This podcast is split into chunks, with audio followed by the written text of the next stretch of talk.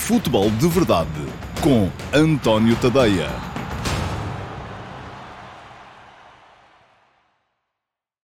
Ora, então, olá a todos, muito bom dia. Sejam muito bem-vindos à edição número 66 do Futebol de Verdade. Hoje é terça-feira, dia 7 de novembro de 2023 e um, vamos ter, outra vez, a partir de hoje, mais uma semana europeia. Temos já hoje o Futebol Clube Porto Royal Antuérpia, jogo da Liga dos Campeões. Amanhã jogarão o uh, Benfica em São Sebastião com a Real Sociedade e o Sporting Clube Braga em Madrid com o Real Madrid, uh, também para a Liga dos Campeões. E na quinta-feira o Sporting em casa contra o Rakov para a Liga Europa. Portanto, é mais uma semana com quatro jogos europeus a meio da semana, terça, quarta e quinta, e uma semana que vai ter edições noturnas do Futebol de Verdade Flash. Quer dizer que já hoje, ao final do dia, os subscritores premium do meu Substack vão receber uh, na caixa de e-mail uh, a edição uh, do Futebol de Verdade Flash com os 15 minutos de comentário a esse jogo que vai acontecer mais logo entre o Clube Porto e o Royal Antuérpia. A coisa vai repetir-se depois amanhã para os jogos do Benfica e do Sporting Clube Braga e na quinta-feira para o jogo do Sporting. Quem não for subscritor premium do meu Substack, pois muito bem, tem que esperar sempre pelo dia seguinte, porque no dia seguinte essas edições do Futebol de Verdade Flash serão incluídas em reposição na edição regular do Futebol de Verdade, aqui ao meio-dia e meia no meu canal de YouTube. E aproveito para vos dizer que se quiserem inscrever-se no meu canal de YouTube é completamente gratuito, como é evidente, como são, uh, creio eu, que todos os canais de YouTube, embora haja depois modalidades de pagamento, mas aqui é gratuito, uh, e podem seguir este link que aqui está. Uh, Inscrevam-se, basta clicarem em cima do botãozinho que diz inscreve-te aqui e depois também clicarem em cima do sino para ativar as notificações e serem avisados sempre que houver novos conteúdos no canal, o que, conforme já se percebeu, é uma coisa que não tem hora nem dia certo. Vai acontecendo, vão aparecendo por aqui coisas. Mais uma coisa antes de entrar no Q&A de hoje, porque hoje, tal como faço todos os dias, Vou responder aqui a duas perguntas deixadas por vocês. Uma delas aqui mesmo, nas caixas de comentários uh, dos programas da véspera. Uh, não é no live chat, é na caixa de comentários mesmo. E a outra uh, deixada por um dos subscritores premium do meu Substack na chatroom Perguntas do Discord, no meu servidor de Discord. mas antes de lá chegar, deixem-me só avisar-vos que esta semana o Futebol de Verdade Report uh, vai uh, entrar um, uns dias mais tarde. E porquê? Já tinha decidido, e tinha prometido isso na semana passada, uh, que se Roger Schmidt voltasse a utilizar o 3-4-3 no jogo em Chaves, esta semana ia fazer o Futebol de Verdade Report à volta do 3-4-3 do Benfica, das mudanças que isso implica na equipa do Benfica e na forma como isso poderá influir ou não no derby do próximo fim de semana, do próximo domingo. Domingo A, Benfica Sporting. Para quem não sabe, sabe, quem anda distraído, domingo há Benfica Sporting, jogo fundamental na luta pela liderança do campeonato, do nosso campeonato. Pois, muito bem, uh, o Futebol de Verdade Report, que é o meu programa de análise tática, que é semanal, são sempre 25, 30 minutos de análise tática, com recurso à imagem parada e a, a slides de explicação, um, e que é entregue semanalmente aos subscritores premium do meu Substack. Uh, esta semana vai precisamente ser uma antevisão tática do Benfica Sporting de domingo, mas decidi que, uh, tendo em conta que o Benfica joga amanhã e o Sporting joga na quinta-feira, o programa só será entregue na sexta-feira. Portanto, o Futebol de Verdade Report desta semana virá até vós, subscritores premium do meu Substack, na próxima sexta-feira e vai ser uma antevisão tática do Benfica Sporting do fim de semana. Se ainda não são subscritores premium do meu Substack, em tadeia.substack.com e querem receber este programa, querem ver uh, aquela meia hora de antevisão tática do jogo, pois muito bem, deixo-vos aqui também um link para poderem uh, fazer a vossa subscrição. A subscrição premium uh, custa-vos 5 euros por mês ou 50 euros por ano com dois meses gratuitos, para quem quiser comprometer-se durante um ano com o meu jornalismo, uh, independente dos grandes grupos de média, uh, e uh, tem, além da possibilidade de receber o Futebol de Verdade Flash logo a seguir aos jogos, ou o Futebol de Verdade Report todas as semanas, tem muitas outras vantagens que eu não me canso aqui de enunciar. Eu acesso a todos os conteúdos escritos que por lá estão, a possibilidade de entrar no meu servidor de Discord e no meu canal de Telegram, portanto há muita coisa, muita vantagem para os subscritores premium do meu Substack. Já sabem, é dar lá um salto e fazerem a subscrição, nem que seja gratuita, se acharem que não podem ou não devem uh, pagar por uh, jornalismo. Bom, uh, vamos avançar, vamos passar. O programa de hoje é curto, para compensar o de ontem, que foi muito longo, porque tinha quatro reposições do Futebol de Verdade Flash. Quem não tinha visto ainda pôde ver todas ali de seguidela. hoje não há nenhuma reposição e, portanto, o Futebol de Verdade de hoje vai limitar-se apenas ao Q&A, que é a tal resposta às duas perguntas que selecionei entre as que me deixaram no YouTube e no Discord. Vamos a isso então, Q&A para hoje. Futebol de Verdade com António Tadeia.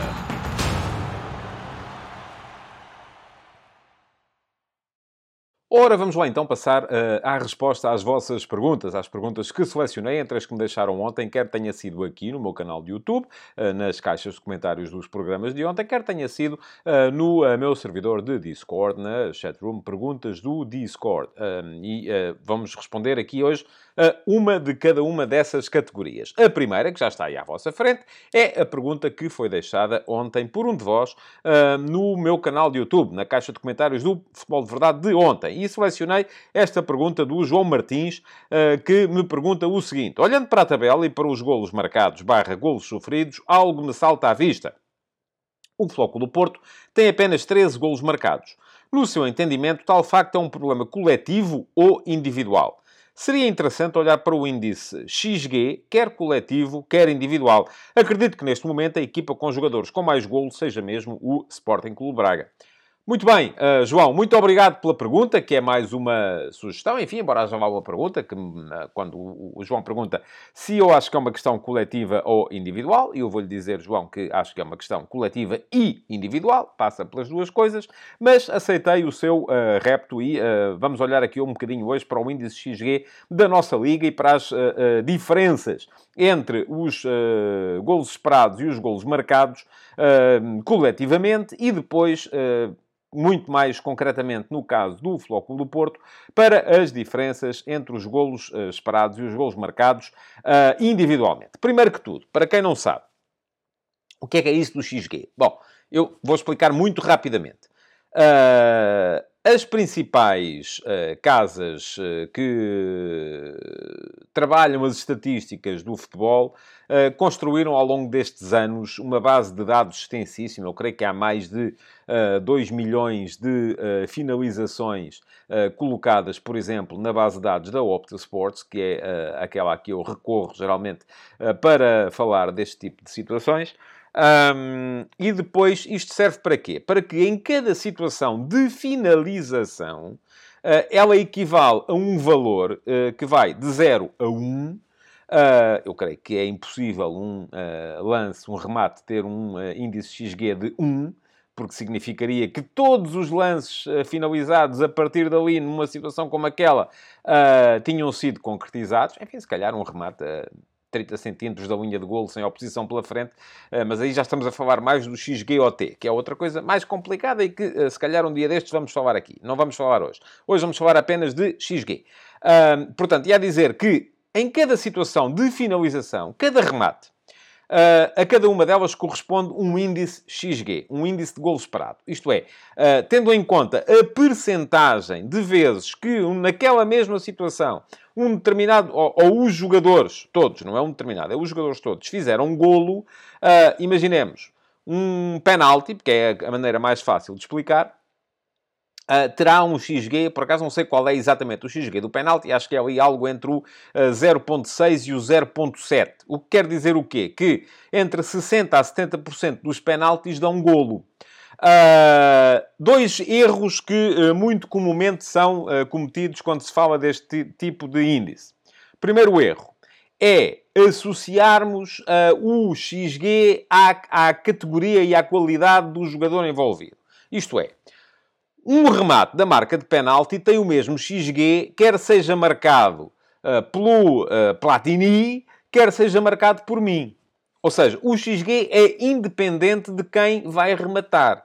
Aquilo que se pretende precisamente avaliar é, naquela situação, uh, do ponto de vista coletivo, quantos golos é que a equipa foi capaz de criar, vamos lá, não é? Independentemente da sua do, da, da mestria de quem vai finalizar, e depois também, uh, do ponto de vista individual, uh, se há jogadores que estão acima daquilo que deviam ter marcado ou, ou, estão abaixo daquilo que deviam ter marcado. E aí entra outro fator que é uh, o facto de acharmos depois que há jogadores que têm mais golo e há jogadores que têm menos golo. Isto é, há jogadores que, numa determinada situação, ou na, no, no, na soma, no cômputo geral das situações de finalização que tiveram ao longo de um campeonato, deviam ter feito, imaginemos, 10 golos, mas fizeram 15. Portanto, são jogadores que têm muito golo. São jogadores muito fortes no, no plano da finalização. Se, porventura, só fizeram 5, são jogadores que têm pouco golo. São jogadores fracos no plano da finalização. O segundo erro que se coloca aqui muitas vezes é avaliarmos uh, o índice XG uh, pela, uh, pelo, pelo, resultado do lance. Vamos imaginar um remate do, do, do meio da rua que bate o guarda-redes, mas vai ao poste. Só pelo facto de ter batido o guarda-redes e ir ao poste, não tem um XG elevadíssimo. Um remate do meio da rua continua a ser um remate do meio da rua. Geralmente tem um XG dependendo do sítio onde é feito, dependendo de quem está à frente, mas tem um XG geralmente inferior a 0,1. Só pelo facto de ter batido o guarda-redes e ter esbarrado no poste, não de... ah, foi quase gol. Como foi quase gol, achamos que então aquela equipa, como é que teve um XG só de 0,5 se até meteu duas bolas no poste? Podiam ter sido golo. Lá está. Teria sido uma, uma situações em que os jogadores que estavam a finalizar tinham suplantado aquilo que era esperado deles naquela situação de finalização. Porque se são remates no meio da rua, não quer dizer que uh, tenham um XG elevado. Antes, pelo contrário, têm um XG uh, geralmente baixo. Portanto, este índice uh, XG, o índice de Expected Goals, de gols esperados, é um índice que geralmente serve sobretudo para avaliar, tal como já vos disse, duas coisas, que são estas que eu creio que o João quer avaliar com, este, com este desafio que me lança. Que são, primeiro, a capacidade de uma equipa para criar situações de golo iminente, de golo potencial, grandes oportunidades de golo, quantos golos é que uma determinada equipa devia ter marcado, tendo em conta a, a, a, a capacidade que a sua criação teve de colocar os jogadores que finalizam em situações de poder finalizar com elevada expectativa de poder fazer golo, e segundo, a capacidade individual de cada um dos seus jogadores uh, para poderem reagir a determinados estímulos de finalização. Isto é, deviam ter, aquele jogador devia ter marcado mais golos tendo em conta as situações em que foi colocado. E é por isso que vamos dividir esta pequena análise nestes dois uh, uh, fatores. Primeiro, coletivo. Vamos começar por aí. O Porto só marcou 13 golos no campeonato. Quantos é que devia ter marcado? Ora, aí está. Segundo os dados da, da Opta Sports, o Porto tem neste momento, nas 10 jornadas que já leva a nossa liga, um XG de 17,1. Isto é, devia ter feito 17 golos, basicamente. O que quer dizer que uh, criou uh, situações para marcar 17 golos, mas só marcou 13. Portanto, está abaixo daquilo que dele se espera. Quais são as equipas mais fortes do campeonato no plano da criação até este momento? Muito bem, vamos ver. Benfica criou até aqui um, uh, o suficiente para marcar 21,7 golos. Uh, e só marcou 21, portanto o Benfica, apesar de tudo, está um bocadinho abaixo daquilo que seria esperado, devia, enfim, é uma diferença marginal de 21 para 21,7, mas ainda assim estão justificados os 21 golos que marcou. O Sporting Clube Braga, em segundo lugar, criou o suficiente para marcar 20,5 golos e marcou 29.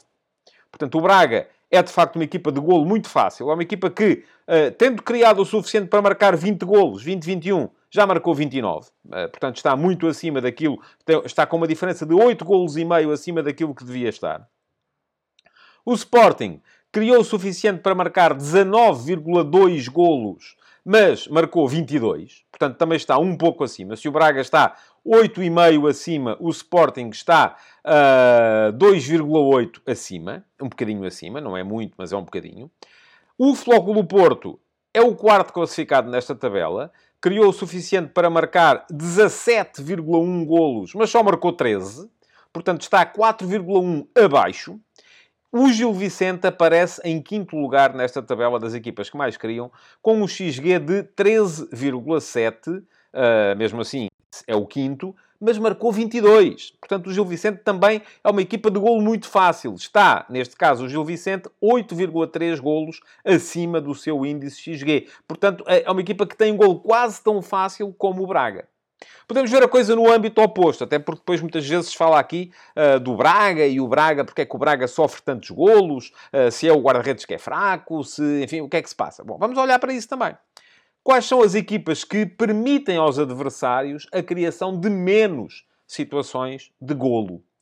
Uh, e aqui destaca-se o Sporting, que é a equipa que menos uh, uh, índice de golos esperados permite aos seus adversários, com 7,1 e sofreu 9 golos, o que quer dizer que, apesar de tudo, devia ter sofrido menos 2.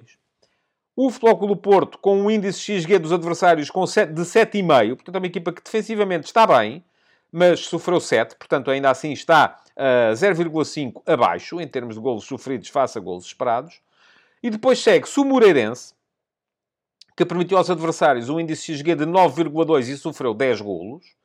Seguem-se Vitória Sport Clube, Casa Pia e Benfica. Permitiram aos adversários, todos eles, um índice XG de 10,3. O Vitória sofreu 11 golos, portanto um bocadinho acima. O Casa Pia sofreu 9, um bocadinho abaixo. O Benfica sofreu 8, ainda assim 2,3 abaixo. Uh, e o Braga aparece muito lá para, para, para o meio da tabela, uh, com um índice XG permitido aos adversários de 15,6 e mesmo assim sofreu 18 gols. Portanto, quando se fala do Braga, uh, aquilo que se pode dizer é que o Braga não só defende mal, como depois também o guarda-redes não defende tudo aquilo que deveria defender face aos adversários têm muita sorte na forma como finalizam contra o Braga. Portanto, já chegamos aqui à conclusão de que, de facto, o Porto ficou a dever uh, alguma coisa, e ainda são 4,1 golos em 10 jornadas. É muito se formos a ver isto e se projetássemos isto para o total do campeonato, eh, estaríamos já a falar aqui eh, de cerca de 14 golos, e 14 golos fazem muita falta eh, no final do campeonato. Portanto, vamos ver individualmente quem são os jogadores que são mais responsáveis por esta dificuldade, que já é, já é de criação, atenção.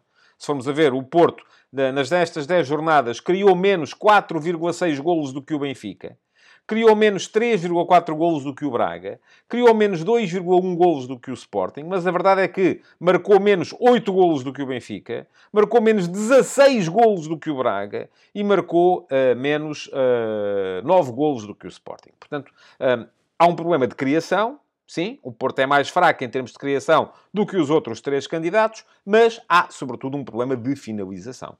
Eh, porque é aí que se nota mais a diferença. Então, individualmente, quem é que é mais responsável por isto? Ora bem, quem são os melhores marcadores do Futebol Clube do Porto no campeonato até este momento? Temos um, dois, três, quatro, cinco jogadores, todos eles com dois golos.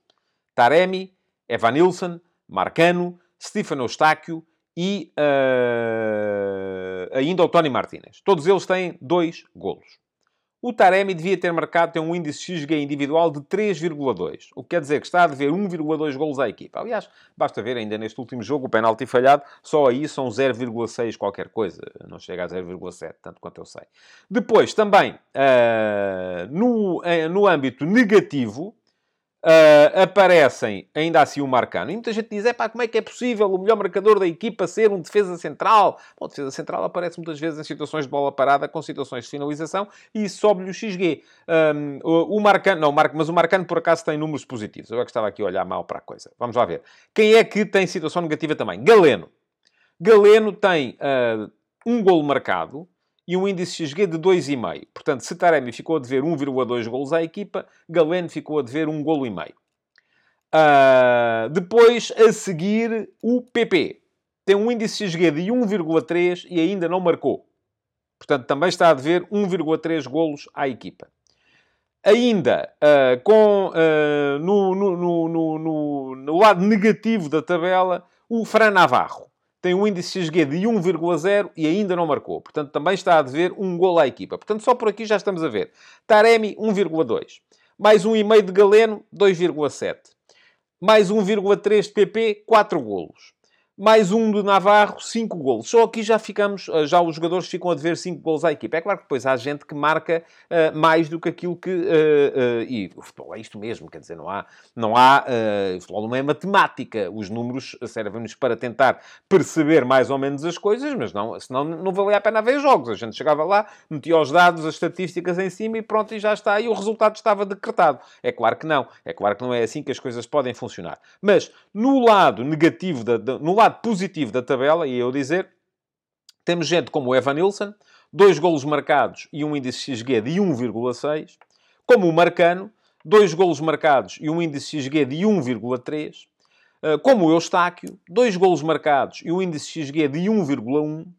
Como o Tony Martinez, dois golos marcados e um índice XG de 1,0 como o Wendell, um gol marcado e um índice XG de 0,2, ou o Ivan Reimer, um gol marcado e um índice XG de 0,5. Tudo somado dá para perceber quem é que nesta época, atenção, porque isto depois é muito variável de época para época, quem é que nesta época está a, a ficar a dever mais uh, golos à equipa e quem é que está ainda assim a suplantar as expectativas. Mas para responder à sua pergunta, João, uh, o problema do Porto neste momento em termos de uh, ataque tem a ver, primeiro, com criação, porque o Porto está a criar menos do que os outros três candidatos ao título, e tem a ver depois também com aproveitamento. Portanto, tem a ver com as duas coisas. Não há aqui uma possibilidade de olharmos para isto e dizer, não, não, eh, é só uma questão de eficácia. A equipa está a criar muito. Não está.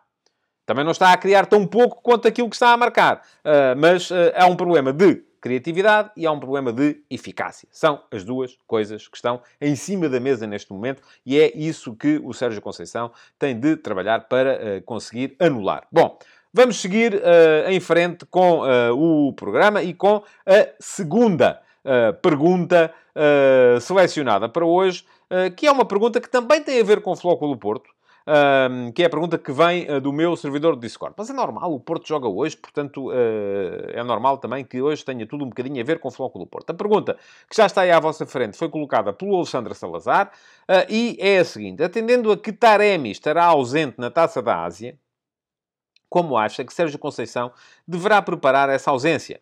Apostar em PP como segundo avançado? Deixando as aulas para Galeno e Chico Conceição? Apostar em Ivan Reimer para a posição de Taremi? E Fran Navarro, onde entra nesta equação? Poderá fazer dupla com Evan Nilsson ou são jogadores teoricamente incompatíveis? Obrigado. Obrigado, Alexandre, pela sua pergunta. Eu acho que está uh, a colocar uh, uh, a questão muito lá para a frente. Daqui até à Taça da Ásia, ui, ui, ui. O que ainda falta?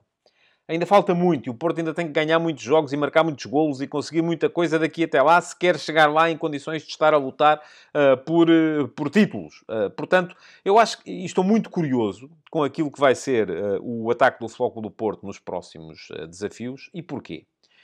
há aqui duas questões que eu acho que devem ser compatibilizadas. Três questões que eu acho que devem ser compatibilizadas. E vou até, até tomar nota para não me esquecer de nenhuma delas. Uh, porque, uh, porque senão depois começa a falar e acabo por me esquecer. São elas.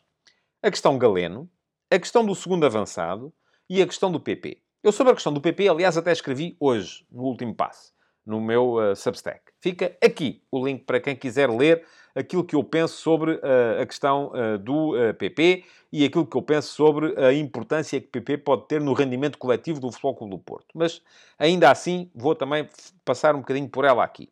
Mas a questão que se coloca para já, a primeira de todas, é a questão do segundo avançado. E a questão do segundo avançado inclui Taremi.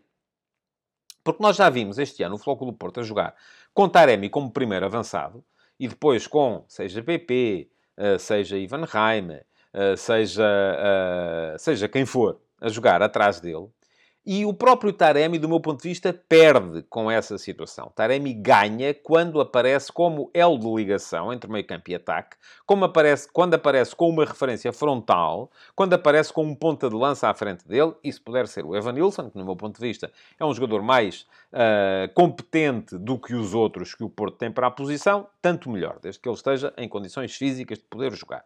Portanto, esta é a primeira questão. Uh, e para resolver esta primeira questão, uh, o Taremi faz parte. Porque, para já, nós estamos ainda em início de novembro, a Taça da Ásia vai ser em janeiro, ainda se mete pelo meio o mês de, novembro e o mês de dezembro, uh, e o Porto tem que uh, conseguir um, articular o seu ataque com Taremi e, do meu ponto de vista, com Taremi e um ponta de lança. Que, do meu ponto de vista, também já o disse, deve ser Evan Nilsson. Se não for Evan Nilsson, pode ser Tony Martinez. Se não for Tony Martinez, a seguir meu, ainda vem Fran Navarro. Uh, e ainda há o Dani Namazo, que para já ainda é um bocadinho... Uh, ainda não se percebeu muito bem se, uh, se deve ser, deve fazer Taremi ou se deve fazer de Evan Nilsson. mas aparentemente ainda pode fazer das duas coisas e até pode fazer de Galeno, a partir da esquerda. Mas com isto passamos à segunda questão, que é a questão Galeno. O Porto uh, durante o início desta época, viveu muito de Galeno e da capacidade... Basta ver, por exemplo, a vitória em uh, uh, Hamburgo contra o Shakhtar Donetsk.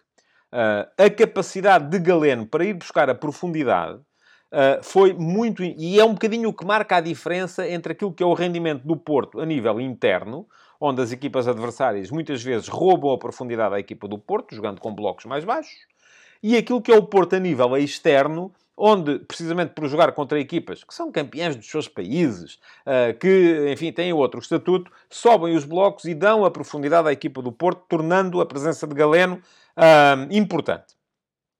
Portanto, o rendimento do Porto até aqui foi sempre muito marcado pela presença de Galeno. Acontece que Galeno se ilusionou e o melhor jogador do Porto nas últimas semanas tem sido o Francisco Conceição, que é um jogador diferente. Galeno é um jogador de receber no espaço, enfim, uh, e aqui a questão não é só, ah, porque um joga à esquerda e o outro joga à direita. Esqueçam lá isso.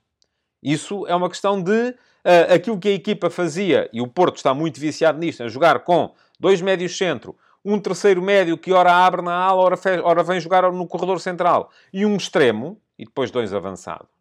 Uh, e este extremo, se ele se, se é para o colocar à direita, para ser o Chico Conceição, o terceiro médio joga a partir da, da, da, esquerda. Se é para o colocar à esquerda, sendo o Galeno, o terceiro médio joga a partir da direita. Portanto, é perfeitamente possível fazer isto. E o PP, se for ele a jogar como terceiro médio, seja o PP, seja o, o, o André Franco, seja o Romário Baró, uh, seja quem for, pode fazer isto dos dois lados. E não, não, não vem daí nenhum mal ao mundo.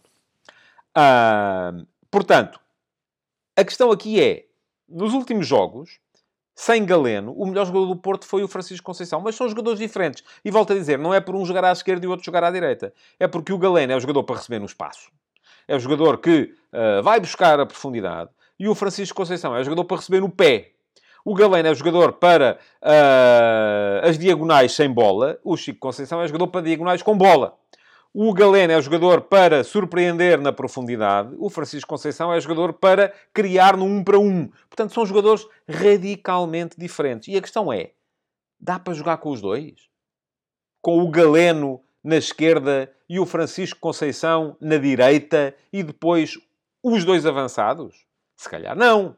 Portanto, esta é a primeira questão que eu acho que é a segunda questão. A primeira, eu acho que já está resolvida, que é a opção por jogar com dois avançados em vez de jogar apenas com um. Já se viu que a equipa ganha com isso, Taremi ganha com isso, o Porto ganha com a possibilidade de ter os dois avançados em simultâneo. A não ser quando joga contra equipas que sobem o bloco, e aí pode jogar eventualmente só com um, como jogou também nesse jogo em Hamburgo eh, contra o Shakhtar, em que alinhou o Ivan Reimann nas costas do Taremi. E a equipa ganhou na mesma e fez um belo jogo na mesma. Mas geralmente nos jogos de campeonato nacional não funciona. Uh, a segunda questão é esta: é, dá para jogar com os dois? Eu acho difícil, muito francamente. Acho que o Porto precisará sempre de um terceiro médio para estabelecer equilíbrios. Uh, sendo que esse terceiro médio, no meu ponto de vista, pode ser PP. Embora PP seja um jogador uh, que não tem as mesmas capacidades no plano defensivo que tinha Otávio, que era quem fazia aquela posição. Otávio era um jogador que garantia mais no plano defensivo do que garante PP. Isto apesar de PP até já ter jogado como defesa direito. Mas jogava como defesa direito para atacar, não era para defender. Uh, acho que, apesar de não garantir, não dar as mesmas garantias defensivas que dava Otávio, PP pode perfeitamente jogar como terceiro médio. Pode ser esse terceiro médio. Uh, o que implica que se jogam dois avançados, se jogam dois médios, se joga um extremo e um terceiro médio, enfim, não dá para jogar ao mesmo tempo com Galeno e Francisco Conceição. A não ser que um deles a não ser que o Francisco Conceição vá jogar como segundo avançado, e esta pode ser uma resposta, vamos a ver. Eu acredito na possibilidade do Francisco Conceição uh, jogar pelo corredor central, embora me pareça que ele ganha muito quando recebe a bola na direita e vem para o meio. É um bocadinho aquela movimentação que o Edwards faz no Sporting também, da linha lateral, um escardino a jogar a partir da linha lateral da direita para o meio, por isso, até na época passada, tantas vezes o Rubem Amorim, uh, quando jogava com Jogaio como ala direito e Edwards como avançado interior direito, muitas vezes metia o, o Jogaio a jogar por dentro para abrir o, o, Edwards na direita, e o Porto fará um pouco também isso.